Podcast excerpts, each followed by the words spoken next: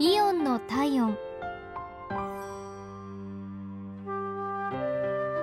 今日はイオン稲毛店のお客様からのお便りです。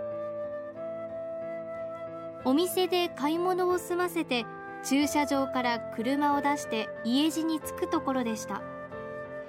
駐車場の出口に差し掛かったところで急に車がガクッとして動かなくなりました。何度もエンジンをかけようとしましたが全く動いてくれません。エンストでした。混乱する私は近くでカートを整理していた男性の店員さんに助けを求めました。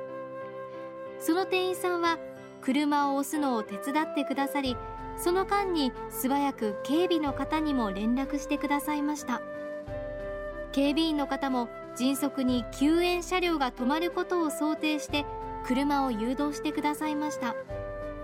エンストなんて初めてでかなり動揺しましたが店員さんも警備員さんも驚くほど落ち着いてリードしてくださり気が動転していた中でとても心強く感じました。